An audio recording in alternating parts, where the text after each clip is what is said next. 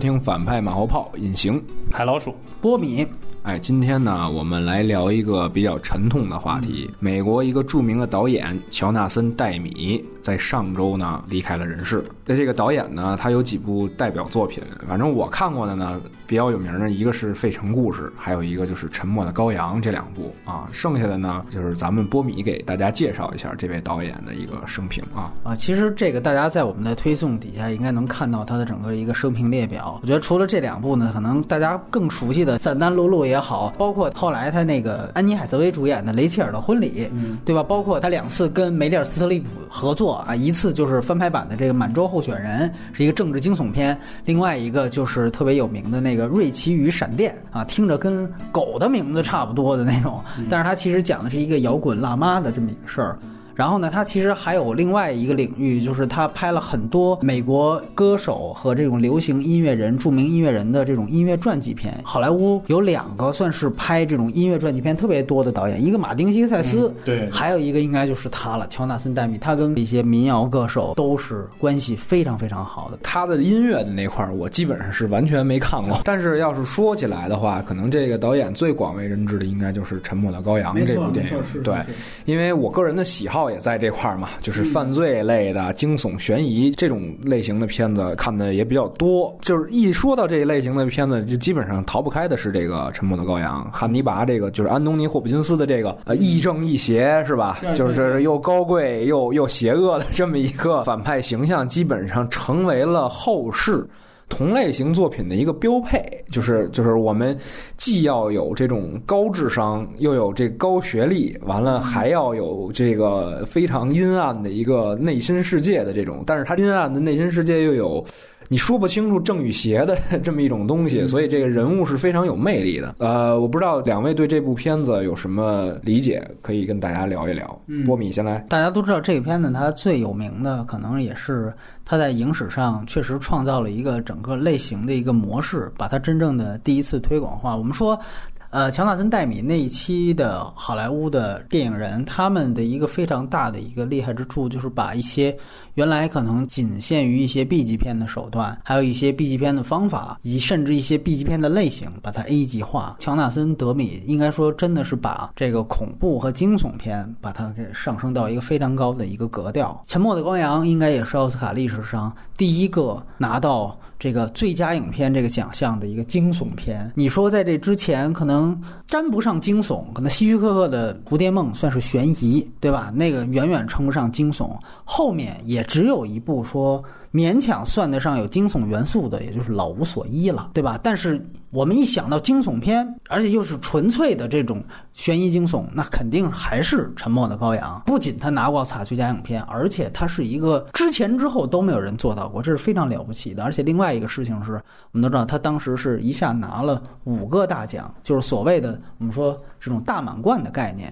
就是说你要在最佳影片、最佳导演、影帝、影后和最佳编剧其中，不管是改编还是原创啊，你要拿到一个编剧奖，这五个奖项你都有斩获。奥斯卡九十年历史上只有三个电影做到过，它是最近的一个啊。更早以前可能有那个《一夜风流》那样的电影，包括好像《飞越疯人院》也是对。然后最近的一个就是《沉默的羔羊》，所以说他非常非常了不起。而且就影片本身来说，刚才尹晴其实说的非常对，传统的惊悚片或者传统原来的这种以警匪概念的来破案的这种片子，基本上就是三个三方势力。啊，警匪和无辜者，对吧？这个其实是第一次把它大胆颠覆掉了这个格局。我们通过一个很有危险性的一个犯人去侦破另外一个变态杀手的案件，然后他和警之间其实是有一层，其实你说白了，他跟朱迪福斯特角色之间实际上是有一层精神交合的这样的一层性暗示的。这层也是被执行的非常完整，因为这是一个心理惊悚片，所以说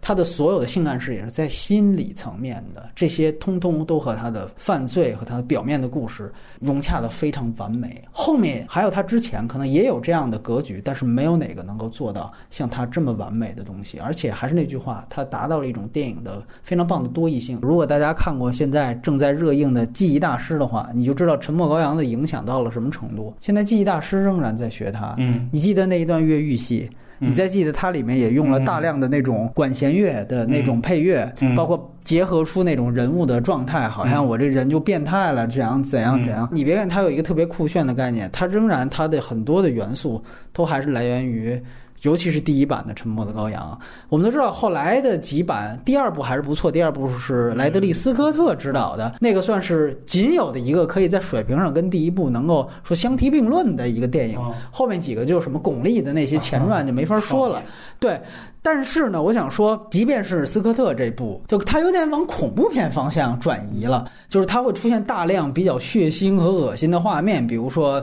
那个在这个铁板烧脑浆啊这种，包括像那种大肠子就流出来了。嗯，对，在佛罗伦萨这种，我个人感觉啊，不是说不能 B 级化，只是说我觉得。如果一个导演他能够，比如说这个杀人犯只露了十几分钟的情况下，没有任何血腥画面的情况下，也让观众吓得汗毛耸立，然后第二部是需要靠留大肠子、吃脑浆来这个达到同样的效果的话，显然可能前者会更高级一些。我很也很喜欢莱德利·斯科特，但是显然，呃，羔羊二我觉得是完全不如羔羊一，也没办法。呃，是说斯科特最好的作品，当然这个就不延展了。我觉得他另外一个段子是不是说那个是在他颁奖的时候，就是《沉默的羔羊》最佳男主角，然后是说颁奖人是不敢跟他握手，还 还还是甚至是到白宫。然后老布什不敢跟他握手，好像是有这个段子。我听的段子是说，他有一回啊，霍普金斯开车追尾，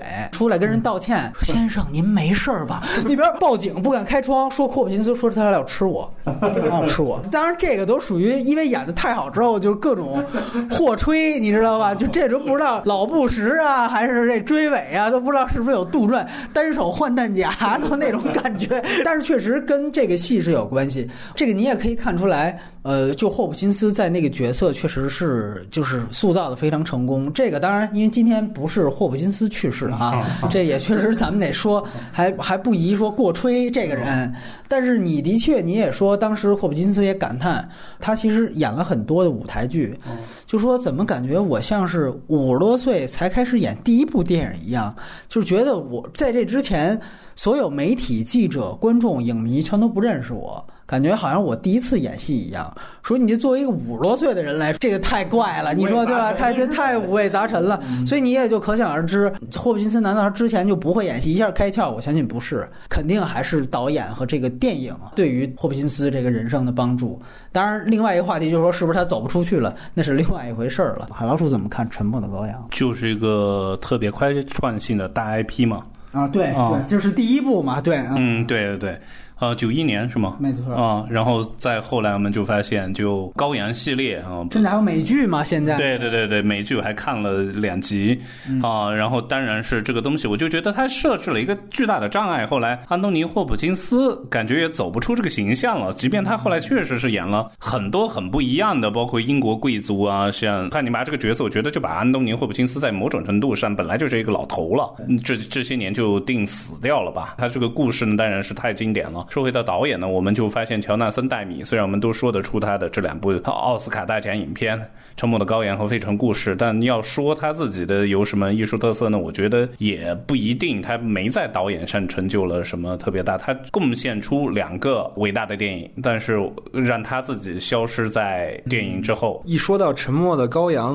包括这个汉尼拔，我我突然间想到，就是又老聊到老炮儿。管虎导演当时做访谈时说，拍老炮儿是为了立一个中国没有过的。银幕形象就是，后来我就想，这个汉尼拔他也是一个，那是在世界范围之内都史无前例的一个人物形象，其实这也也是一个半黑半善的这么一种角色，对。完，我当时就想，这个导演立人物这块真的是特别厉害啊！但是《费城故事》好像又不是完全的这种，就他当然是走人物线，对吧？但是他不是这种，就是说我要给你讲通过人物就带领全篇的这么一故事。他那个《费城故事》好像又更有一些社会性，就是他这两个作品反反差还是很大。《费城故事》是我第一次看这个同性恋片是吗？对对，是我们三个男生说，哎，我们看一下会有什么反应。然后 看了《勇敢的心》，又看了《费城故事》，这是稍微在学校里稍微有点男生间的亲昵的动作啊，什么拍个肩膀的说就是你是不是要玩费费城故事啊？就是成为一个我们自己的密语吧。费城故事其实是一个特别均衡的作品，嗯，可能你要是放肯洛奇那样导演的拍，他可能会拍的更激烈，嗯，会拍的更愤怒，嗯，对吧？如果是加斯范桑特，或者说另外哪个同性恋导演他去操作这个项目的话，可能他可能会把同性这种感情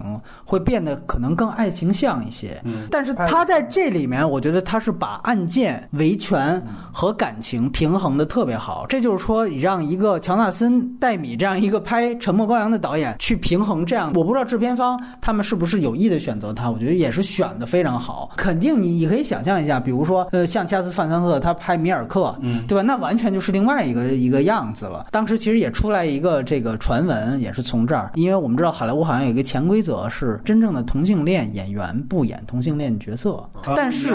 但是这对那个片子里面是有一个同性恋演员的传闻的。其实是很多人没想到，其实是丹泽尔·华盛顿。对对，大家一直对有这个传闻说丹泽尔·华盛顿是同性恋啊。然后他在这里面演的是一个恐同的一个律师。如果大家对如果记得的话，就是说这里面就是要一个反差，就是说让一个异性恋。去演一个同性恋，然后让一个同性恋去演一个恐同的律师，就这个设计。如果你在知道这样一层人设背景的话，你会觉得我操，这个演员调教哎，这还真的是挺牛逼的一个传闻吧？啊啊！当然这是未经证实的，我没有看过他其他的那个作品，所以我不知道他其他的那些作品有什么特点，所以想请两位聊聊。海老鼠先来，这回还是刚才那句话，他贡献了伟大的电影，但他自己消失在影片背后。在我看来，他是没什么风格的导演。其实说要有风格的话，可能是说他八六年的。一部算邪典电影 B 级片的那个《散弹露露》，《散弹露露》呢，我是今天才看的，连看了两个《尼尔样》。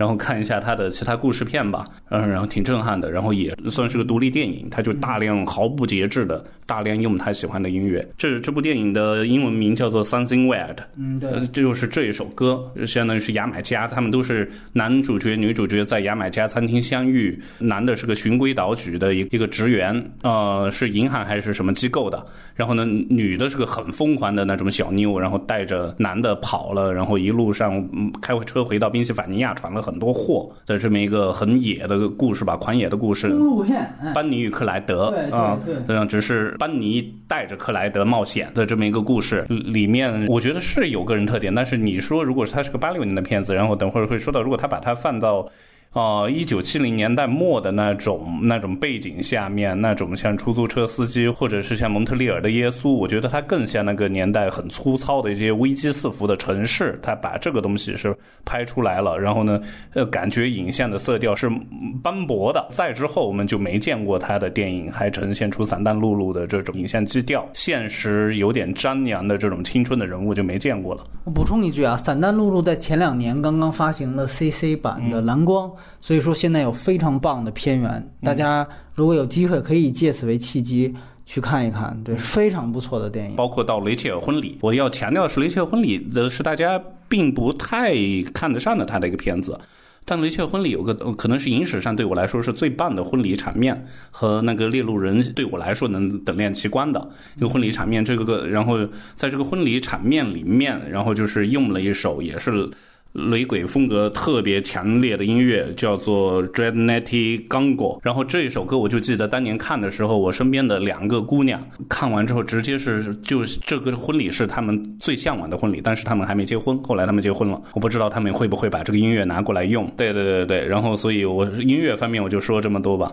嗯，对我强调一下，《金子心》也是尼尔杨最有名的一一个歌曲的同名，对吧？对，那个其实我知道尼尔杨。然后也开始听他的音乐，就是因为《非诚勿扰》啊，对，就是因为那个电影。我觉得你刚才提到了，你可能觉得最美的一场婚礼，我觉得他也拍出了可能是主流好莱坞电影最美的一场葬礼的形式，就是《费城故事》的最后，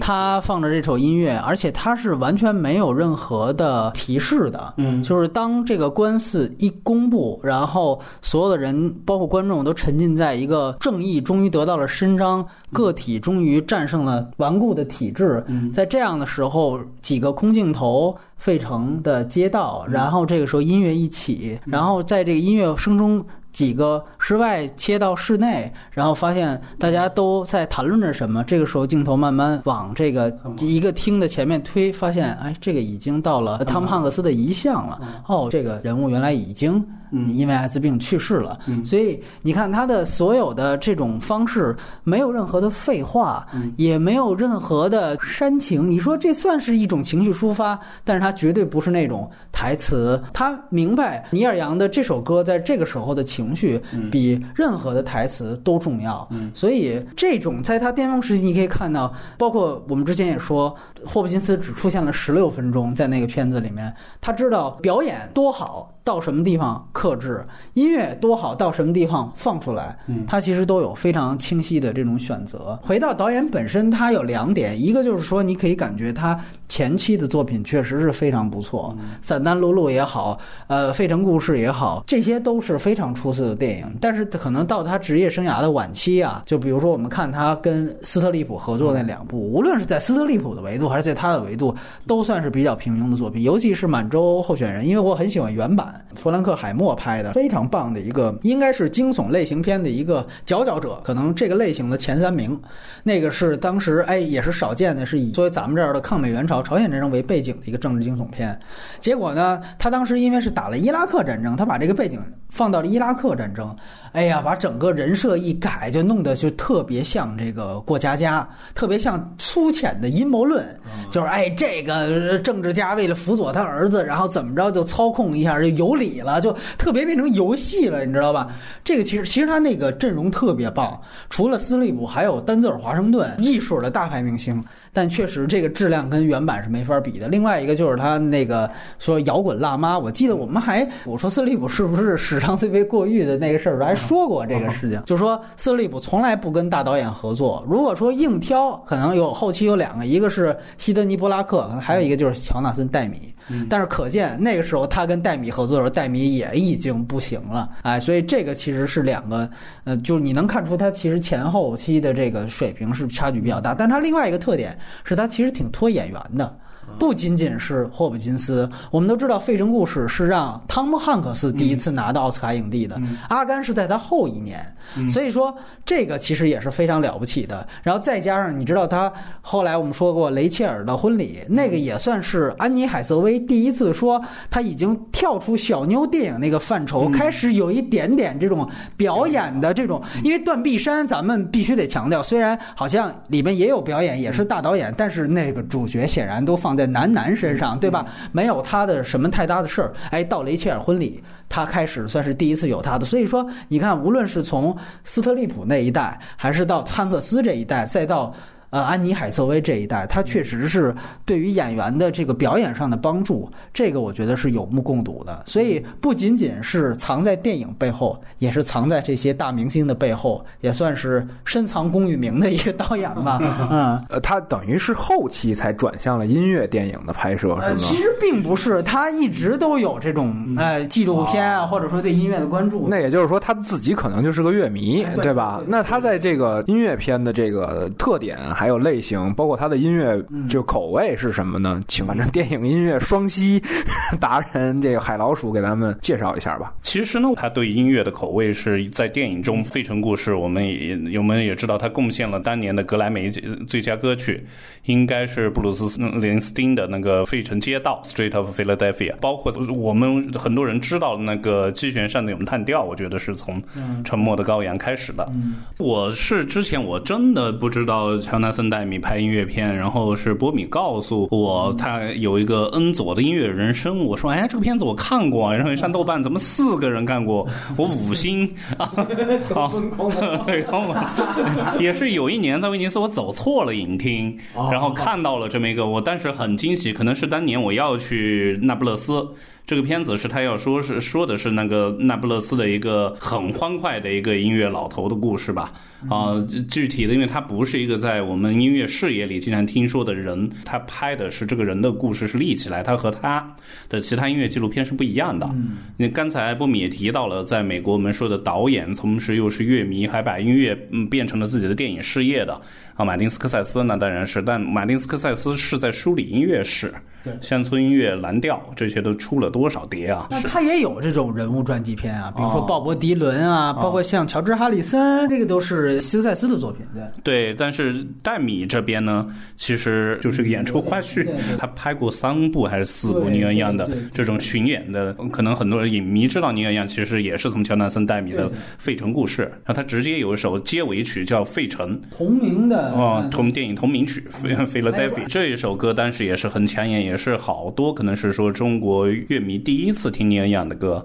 对，然后后来尼尔样的歌东西，大家就更熟悉，是最早期的打口袋。或者是说打口 CD 啊，尼尔样和乐队叫做风马，尼尔样 Crazy Horse 叫做与天使同眠，这个东东西其实在尼尔样的音乐成就里面不算什么，这也是出了这张专辑大家才开始知道，然后再紧接着就是 Dead Man 啊，离魂异客贾木许的全篇都是尼尔样的音乐。啊，这尼尔样也还没有去世，对，大家得拉回来，对，拉回来，拉回来。然后呢，就是说他为什么这么深爱尼尔样？我要说的一个是说，我看了乔纳森戴米导的两个他呃尼尔样的巡演纪录片啊，一个是他回乡的，就叫做尼尔样 Journey，他出生的地方加拿大的温尼伯格啊，呃，就一场演出，就前面他开着车，然后说这小时候我在这哪个这个学校长大啊，我们呃这个花园里。我小时候放学是在这玩的，什么？大概片子有八十七分钟，啊，七分钟说完了，剩下八十分钟全部是演出的实况，然后机位什么的也没什么特别的，说实话。然后这那一场演出呢是宁愿让一个人的，宁愿让的音乐风格呢就是说。一个是他一个人唱的偏民谣的，要么是他和乐队 Crazy Horse 或者是别的乐队的偏摇滚的。然后下一个片子是零五年的时候，尼尔样金子星在纳什维尔和巡演，他带着巡演乐队直接录了一张专辑。然后呢，这部片子好得多，嗯，就乔纳森戴米一样的，也是说是多点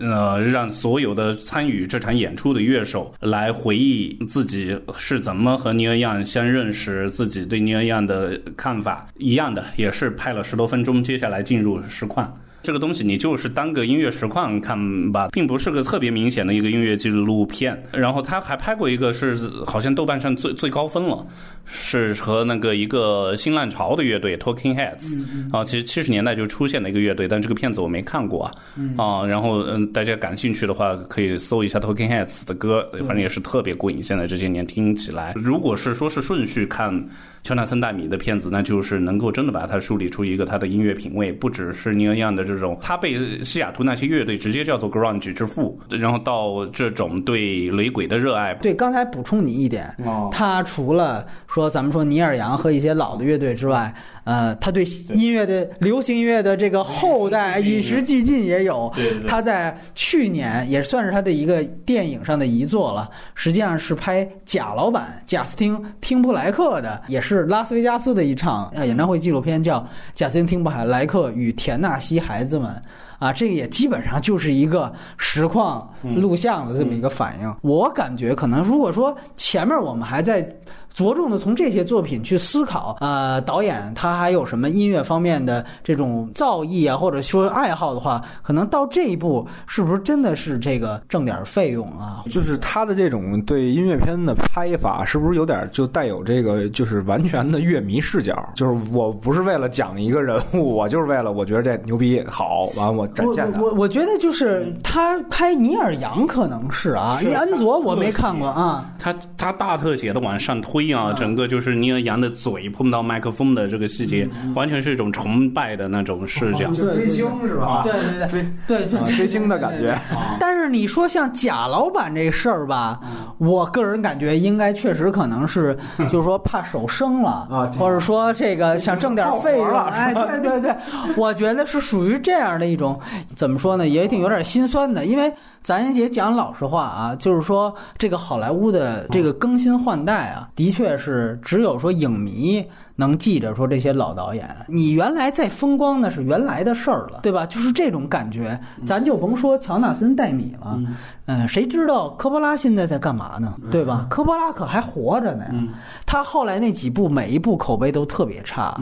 应该是从那个没有青春的青春好像开始，就是属于恶评开始了，包括还有什么泰特罗什么之类的。当然说他相当一阵是去经营那个葡萄园酒庄，然后是破产了还是怎么着？就这几后来几年拍的作品就都不成，你就可想而知，这个真的是你不持续的产出好作品。所以为什么你看李安说最近说他也是这个得了很严重的疾病，说是好像是也是失眠引起的什么什么症，经焦虑，而且是跟心脏心率有关系。好像挺严重的那个病，说也是因为他可能比利林恩这个可能是巨大亏损影响的，就是你在好莱坞啊，真的他们就说有一个三步法则，嗯。这个你的光环就只能影响你的后三部作品，你要再不行就不行了。就是你多大的导演，最多就三部，就有点咱们这儿富不过三代，好莱坞就是牛不过三部。哎，你要说三部傻逼，你就滚蛋。你那你从比如说乔纳森·戴米，或者说还健在的这些老导演，你感觉还真是这样。甚至你说彼得·杰克逊、霍比特之后，看看他有什么水平，这些我觉得都特别特别难讲。这也从，所以我宁可。